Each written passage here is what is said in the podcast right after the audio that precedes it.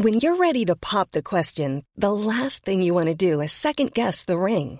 At Bluenile.com, you can design a one-of-a-kind ring with the ease and convenience of shopping online. Choose your diamond and setting. When you find the one, you'll get it delivered right to your door. Go to Bluenile.com and use promo code LISTEN to get $50 off your purchase of $500 or more. That's code LISTEN at Bluenile.com for $50 off your purchase.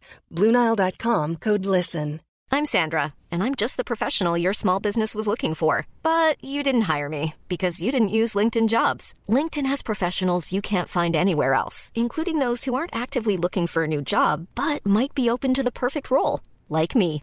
In a given month, over 70% of LinkedIn users don't visit other leading job sites. So if you're not looking on LinkedIn, you'll miss out on great candidates like Sandra. Start hiring professionals like a professional. Post your free job on linkedin.com/people today.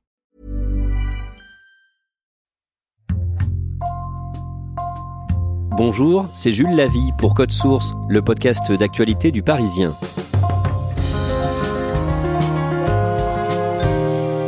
Sophie Toscan du Plantier a été retrouvée sauvagement assassinée à la veille de Noël en 1996 près de sa maison de vacances à Scull en Irlande. Elle avait 39 ans, un fils unique de 15 ans et elle était l'épouse d'un célèbre producteur de cinéma. Ce crime, d'après la justice française, a été commis par un Anglais âgé de 63 ans, Ian Bailey. Tout l'accuse, mais il n'y a aucune preuve irréfutable contre lui, et c'est pour ça qu'il n'est pas poursuivi par la justice irlandaise. Cet épisode de Code Source est raconté par Louise Colcombé du service police-justice du Parisien.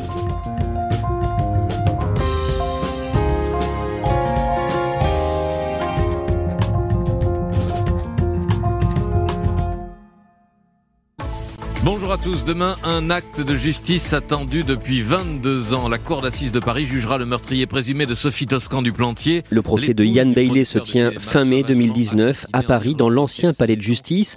Louise Colcombé, à ce moment-là, le meurtrier présumé de Sophie Toscan du Plantier. Vous l'avez déjà rencontré chez lui en Irlande, mais il n'est pas présent aux audiences. C'est un procès par défaut. Le procès par défaut, c'est donc euh, par définition en l'absence de l'accusé. Il a le droit de se faire représenter par un avocat, ce que Bailey n'a pas choisi de faire. Donc il a complètement boycotté l'audience. Techniquement, euh, il n'y a pas de juré populaire. Il y a trois magistrats qui vont juger l'affaire. Et ça va nécessairement plus vite qu'un procès classique puisque le principal intéressé ne, ne peut pas être euh, interrogé. Les audiences vont durer quelques jours, c'est ça? Le procès va durer cinq jours au total. Ce crime a été commis à la veille de Noël en 1996, dans la nuit du 22 au 23 décembre, en Irlande, à Scull. Euh, Scull, on est euh, vraiment au sud de l'Irlande, dans le comté de Cork. C'est un peu euh, le bout du monde. Hein. On est face au phare du Fastnet, au bord de mer. On est même dans un hameau de Scull, en fait, sur des petites routes étroites, vraiment de campagne. C'est un coin très isolé. C'est d'ailleurs pour ça que Sophie Toscan du Plantier avait acheté cette maison, face à la mer, dans un coin qu'il faut vraiment connaître pour y aller. En 1996, Ian Bailey a 39 ans. Il est comment physiquement à ce moment-là? Yann Bailey, c'est quelqu'un qui est très imposant. Il a une carrure imposante, euh, il a une stature, euh, il dégage quelque chose vraiment. À 39 ans, il a un look euh, un peu atypique. Il porte des longs manteaux noirs en cuir, les cheveux longs, un air un peu mystérieux. Il est assez magnétique, plutôt bel homme d'ailleurs à l'époque. Et voilà, il, passe vraiment pas inaperçu dans le village. Et il fait quoi C'est un Anglais, euh, il n'est pas irlandais, mais il s'est passionné pour la culture irlandaise à tel point qu'il a voulu changer son nom en Ian Bailey.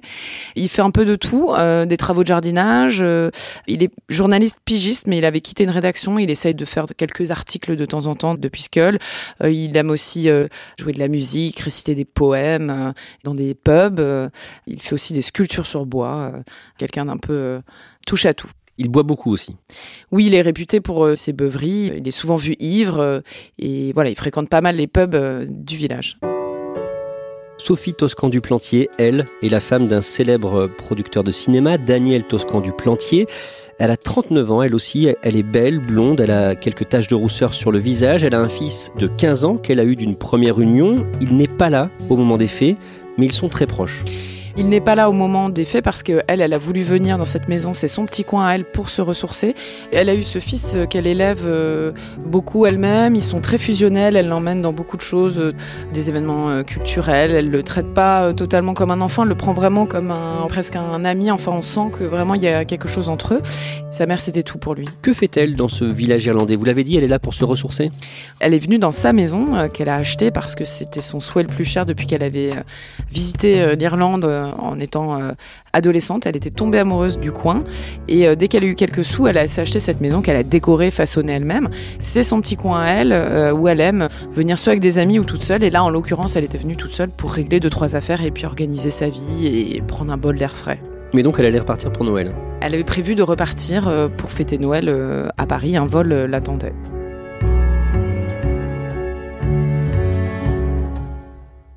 Le matin du 23 décembre, une voisine découvre le corps de Sophie Toscan du Plantier. C'est sa voisine la plus proche qui la découvre. En fait, elle part euh, faire des courses et elle emprunte un petit chemin sinueux qui longe les deux propriétés.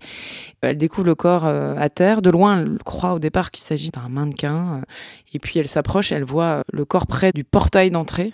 Elle est allongée au sol, sur le dos, dans ses vêtements de nuit, partiellement relevés. Et elle repart immédiatement parce qu'elle comprend qu'il s'est passé quelque chose de grave le corps porte de très nombreuses blessures.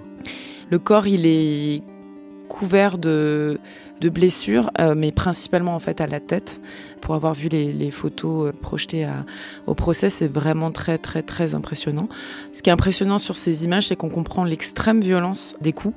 L'arme du crime, c'est un parpaing qui a été décellé, projeté à toute force. Euh, le crâne, il est enfoncé. Enfin, il n'y a, y a, pas de mots, c'est assez indescriptif. C'est vraiment euh, je me souviens quand on a vu les photos, il y a un, frisson qui a parcouru la salle parce que c'était vraiment impressionnant et, horrible en fait. À côté du corps, il y a donc ce parpaing et aussi une pierre.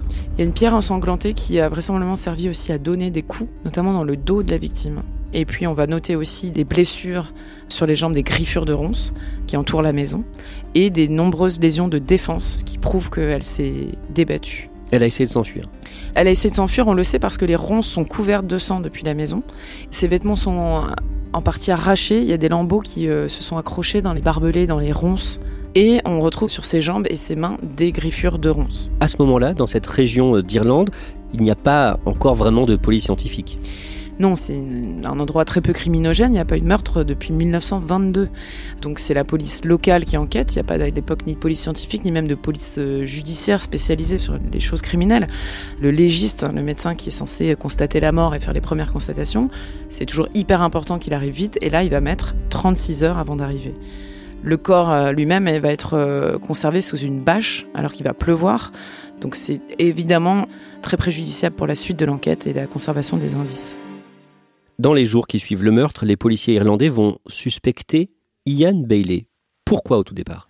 Au tout départ, en fait, les policiers euh, qui sont euh, dans le village de Skull remarquent un homme qui rentre euh, affolé dans une boutique et qui demande le journal, l'Irish Times. Ils remarquent cet homme grand, imposant, avec des griffures sur les mains et sur le front. Et d'autres policiers vont remarquer ces griffures? Oui, par la suite, il y a un questionnaire qui est apporté à tous les habitants du village pour connaître leur emploi du temps. Ils se rendent chez Jules Thomas, qui est la compagne de Ian Bailey. Il leur ouvre la porte et là, ils notent évidemment aussi ces griffures qui sont évidemment intéressantes au regard du crime. Ian Bailey, euh, il n'habite pas très loin de Sophie Toscan du Plantier. Non, c'est quelques minutes à pied. C'est pas directement à côté parce que c'est quand même euh, là, c'est sur une lande, euh, c'est la campagne, mais c'est totalement accessible à pied. Ça demande un peu de marche, mais c'est le même coin. Et Ian Bailey, il faisait des travaux de jardinage pour une voisine de Sophie Toscan du Plantier. Ses voisins, dont, la femme a découvert le corps, il avait fait des travaux de jardinage, euh, c'était un an et demi plus tôt, euh, et ils se souviennent bien qu'il a bien été mis en présence euh, de Sophie Toscan du Plantier. Que dit Ian Bailey aux policiers irlandais sur ces griffures? Ian Bailey, il explique en fait qu'il s'est blessé d'abord en coupant un sapin pour Noël et en tuant une dinde qui se serait débattue violemment et qu'il aurait donc griffé au front et au bras. Mais ça ne tient pas vraiment. Non, parce que les policiers irlandais, bah, ils vont interroger les gens qui ont vu Ian Bailey le soir du 22 décembre. Il est censé avoir tué cette dinde et coupé le sapin le matin même. Et ce soir du 22, il était dans, un pub et il était sur scène, il a joué du bodhran, un petit tambourin irlandais. il avait les manches relevées. Il était en pleine lumière, or personne ne se souvient avoir vu la moindre marque au visage ou sur ses bras. Autre élément surprenant pour les policiers, Ian Bailey et sa compagne, Jules Thomas, ont fait un feu à ce moment-là. Une voisine raconte en effet qu'elle a vu un grand feu brûler le lendemain des faits. Feu dans lequel on va retrouver dans les débris des œillets de chaussures et des morceaux de tissu. Évidemment, ça pose question, qu'est-ce qu'on a eu envie de faire disparaître peut-être éventuellement après un crime? Une femme va raconter avoir vu Ian Bailey la nuit du meurtre, donc la nuit du 22 au 23 décembre 1996, pas très loin des lieux du crime. Oui, c'est important parce que Yann Bailey, au départ, il dit qu'il n'a pas bougé de son lit. Après, il va infléchir sa version en disant qu'il s'est levé pour terminer un article qu'il devait rendre, qu'il n'a d'ailleurs pas rendu à la date euh, prévue. Mais euh, cette personne qui appelle en fait sous couvert d'anonymat, parce qu'on va savoir après, elle va être identifiée qu'elle se trouvait en fait avec son amant cette nuit-là. Donc, elle veut aider la police, mais elle appelle d'abord en se faisant passer pour quelqu'un d'autre pour dire j'ai vu un homme qu'au départ n'identifie pas comme Yann Bailey. J'ai vu un homme avec un long manteau noir marcher en titubant à 3 heures du matin près de tel pont qui est dans la direction du lieu du crime. Et elle ajoute même que cette personne, elle l'a vu l'après-midi, puisqu'elle est euh, commerçante, elle l'a vu l'après-midi même, regarder Sophie Toscan du Plantier euh, en centre-ville l'après-midi du 22. Elle identifie, pour elle, c'est bien Yann Bailey. Oui, parce qu'ensuite, euh, on lui présente Yann Bailey, très identifiable avec ce grand manteau noir. Comme on dit, il passe pas inaperçu, tout le monde finit par comprendre que c'est bien lui. Que dit Yann Bailey aux enquêteurs là-dessus? Alors lui, il nie euh, avoir vu euh, Sophie Tanscan du Plantier l'après-midi dans la journée, et puis il nie bien sûr euh, avoir été près de ce pont à ce moment-là.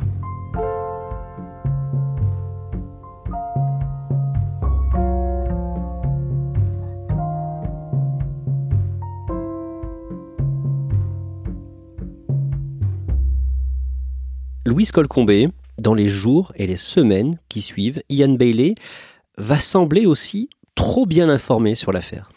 Oui, c'est là où l'affaire prend un tour euh, un peu surréaliste, c'est que Ian Bailey, il est euh, journaliste euh, pigiste à la base, et donc là, il, le matin des faits, très tôt, il démarche des rédactions pour vendre des photos ou écrire des articles sur l'affaire.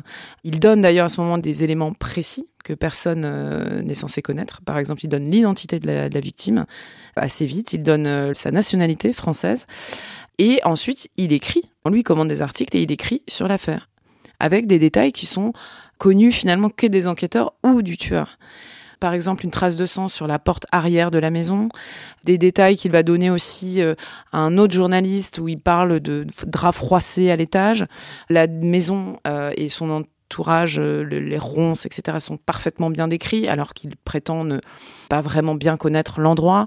Il y a beaucoup de choses qui laissent penser que Yann Bailey, il s'est trouvé sur place avant qu'il se déplace en fait en tant que journaliste. À ce moment-là, Yann Bailey, c'est un journaliste qui écrit finalement assez peu.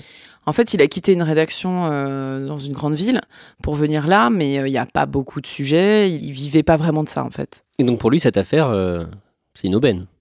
Mais effectivement, pour lui, ça tombe bien. D'ailleurs, sa compagne, le matin des faits, elle va aller voir une commerçante. Elle lui dit non, Yann n'est pas avec moi. c'est super pour sa carrière. Il y a un meurtre. Enfin, c'est triste, hein, mais mais il est en train d'écrire sur un meurtre qui s'est produit ce matin plusieurs femmes vont raconter aux policiers que Yann Bailey a parfois un comportement très suspect. Yann Bailey, il est très connu euh, localement et il fait peur aux femmes. Une amie de Jules Thomas raconte qu'un jour elle dormait dans un cabanon sur sa propriété, qu'elle s'est réveillée avec une main sur la cuisse et qu'il s'était euh, glissé dans ses draps. Les filles de Jules Thomas, racontent aussi qu'il a parfois un comportement un peu équivoque, euh, faisant des avances sexuelles. Et surtout, il y a plusieurs femmes seules qui rapportent qu'en fait, euh, Yann Bailey, qui croit aux forces de la nature et à la pleine lune, il croit qu'il a des super pouvoirs, il se met à hurler comme un loup devant leur maison, la nuit, les soirs de pleine lune.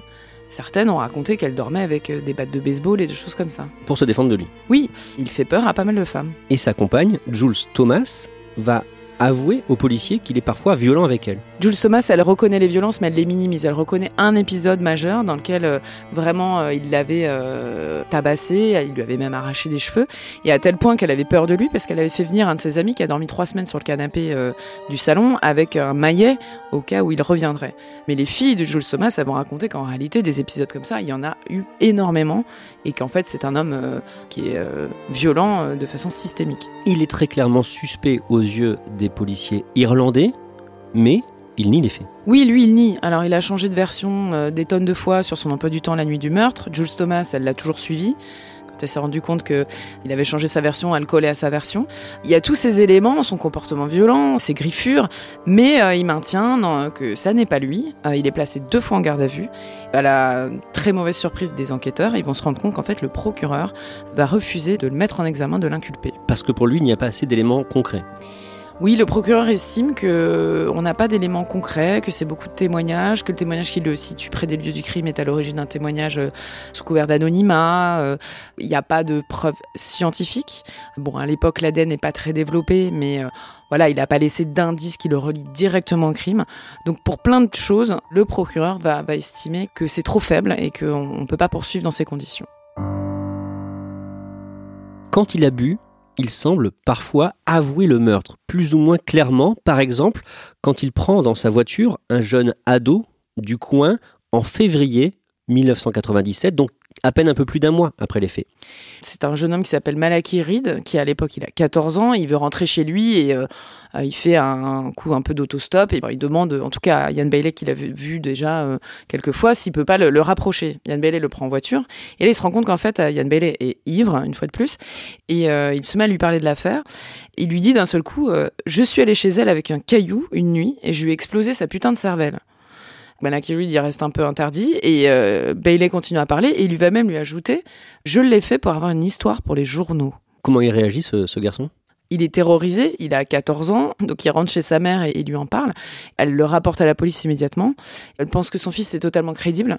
Et d'ailleurs, il va être tellement traumatisé qu'il va dormir euh, avec un bâton dans sa chambre pendant des mois, par peur que Yann Bailey vienne euh, s'en prendre à lui. Même chose, le 20 février 1997, il parle à l'un de ses amis. Et à cet ami, il dit quelque chose de très troublant. Il dit, un soir qu'ils parlent de l'affaire et qu'ils sont ivres, Yann Bailey, il fait euh, une sorte d'aveu indirect. En tout cas, son ami comprend tout de suite qu'il est en train d'avouer le meurtre. Et ça, c'est euh, noir sur blanc dans le dossier. Je, vous lis la phrase exacte. C'est C'est toi qui l'as fait. Tu l'as vu à Spar, qui est un petit magasin de centre-ville. Tu l'as vu à Spar, elle t'a chauffé en marchant dans les allées avec son cul serré.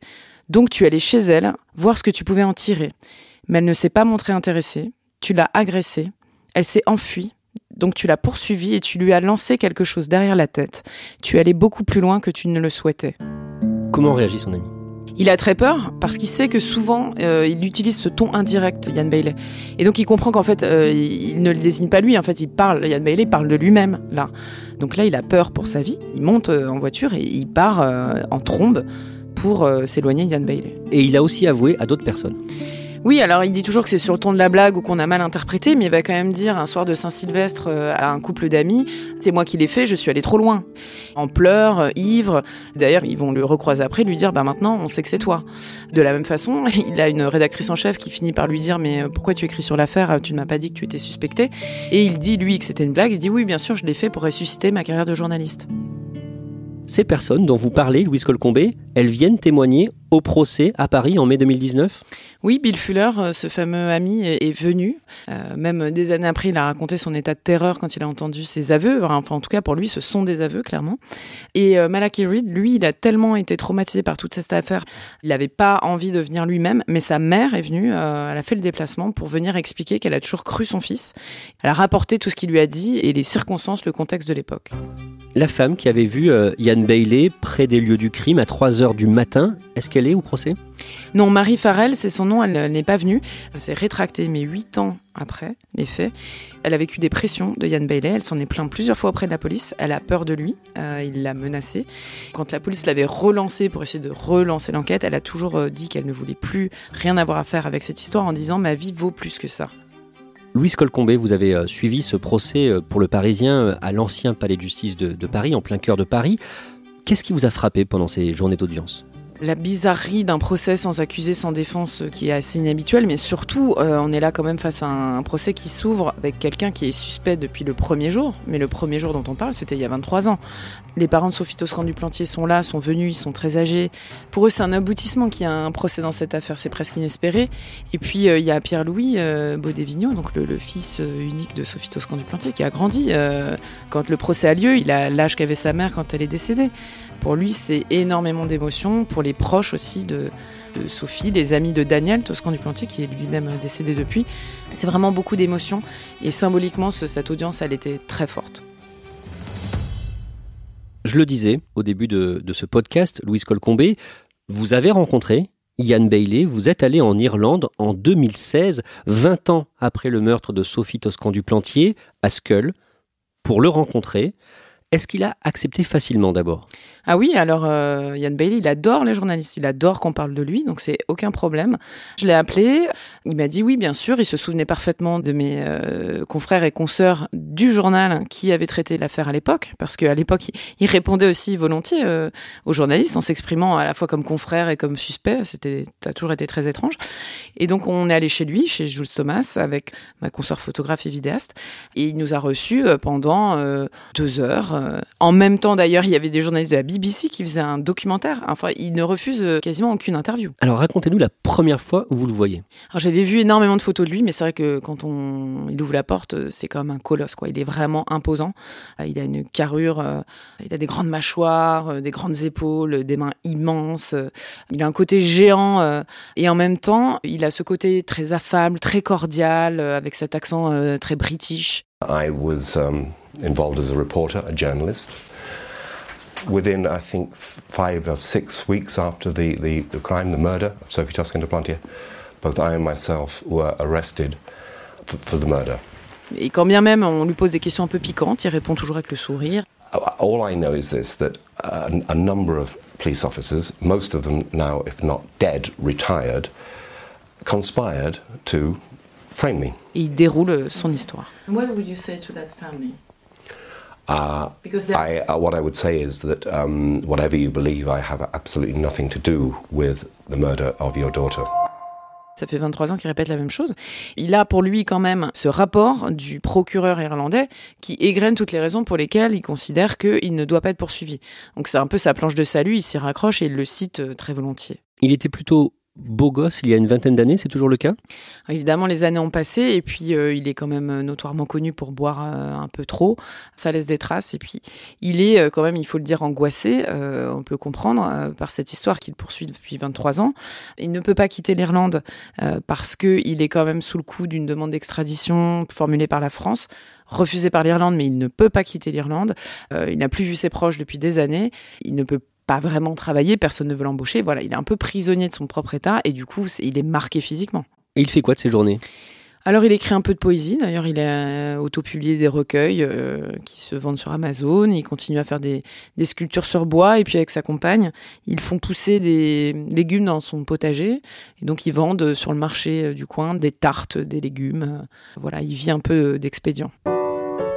Il vit toujours donc à Skull, comment est-ce qu'il est perçu par les autres habitants? Bah, Skull, tout le monde pense que c'est lui le coupable, hein, c'est assez clair. Quand j'y suis allée, euh, les gens n'ont pas trop trop envie de parler, euh, de donner leur nom quand on les interroge parce qu'ils euh, ne veulent pas avoir de problème. Ils ont quand même un peu peur de lui, même s'il est totalement affable quand on le voit comme ça. Le crime est odieux, il a vraiment marqué la région. Et puis il le trouve assez fascinant parce que euh, il faut savoir qu'en Irlande cette histoire est hyper médiatisée beaucoup plus qu'en France. Yann Bailey c'est quasiment une star. Il a un avocat euh, le plus connu du barreau irlandais. Cette affaire elle a marqué euh, l'Irlande. Il a fait des procès à la presse en diffamation. Il a fait un procès à l'État irlandais. Il a tout perdu. Mais voilà c'est quelqu'un qui vit à travers ça et tout le monde le connaît. Et qu'est-ce que ça fait d'être face à un homme comme ça qui est suspecté de meurtre et qui est considéré par tout le monde sur place? Comme le tueur euh, J'avoue que c'est assez inhabituel. Ça peut arriver euh, quand on travaille dans police-justice, mais c'est pas courant et surtout c'est pas courant qu'ils vous reçoivent euh, très gentiment. Il était en train de préparer, c'était Noël, donc il préparait des tartes en même temps qu'il me répondait. Voilà, il était en train de faire ses tartes. J'étais dans sa cuisine et il me parlait d'un meurtre dont tout le monde pense qu'il l'a commis. C'est assez troublant. J'avoue que j'y serais pas allée seule à minuit, par exemple. Louise Colcombé, on en revient euh, au procès de, 2019 à Paris où Ian Bailey est jugé par défaut. Le soir du 31 mai, la Cour d'assises de Paris rend son verdict. Ian Bailey est reconnu coupable du meurtre de Sophie Toscan du Plantier et il est condamné à une peine de 25 ans de, prison. Comment réagit le fils de Sophie Toscan du Plantier, Pierre-Louis Baudévigneau? Ce qui m'a frappé moi à ce moment-là, c'est que tous les autres proches de Sophie Toscan du Plantier se sont levés, se sont pris dans les bras. Pierre-Louis, il est resté très euh, prostré en fait, euh, comme si euh, avait du mal à y croire. Voilà, il, a été pris par l'émotion, il s'est un petit peu tourné vers une fenêtre, très pudiquement, je l'ai vu essuyer quelques larmes. C'est une victoire après 22 ans d'attente. 22 ans de souffrance, 22 ans de questions. Il a tué ma mère il y a 22 ans. Il n'y a pas eu de jugement en Irlande et il y a eu un jugement aujourd'hui en France dans lequel il a été condamné coupable. Ce qu'il souhaite, lui, c'est que Yann Bailey soit extradé en France, auquel cas la procédure prévoit qu'on annule cette condamnation, on refait un procès, où là, il s'explique, il a un avocat, et qu'enfin, on entende ses explications, qu'on le mette face à ses contradictions, face aux témoignages qui l'accablent, et euh, il souhaite évidemment qu'il soit reconnu coupable et qu'il purge une peine de prison. Pierre-Louis Baudévigneau, il retourne parfois à Skull Oui, euh, il a conservé cette maison qui, euh, à la fois, euh, paradoxalement, euh, c'est le lieu où sa mère est morte, mais c'est aussi un lieu auquel il est extrêmement attaché parce que c'est un lieu qu'elle adorait. C'est là où elle a vécu ses derniers instants de vie, donc ça le rattache à elle. Donc il a conservé cette maison, il y va avec ses propres enfants, sa femme. Ce qui est perturbant pour lui, c'est qu'il peut croiser parfois Yann Bailey et euh, il me racontait une fois qu'il l'avait croisé euh, dans un supermarché qu'il avait dû repartir immédiatement parce qu'il avait été complètement traumatisé qu'il avait mis des jours et des jours à s'en remettre.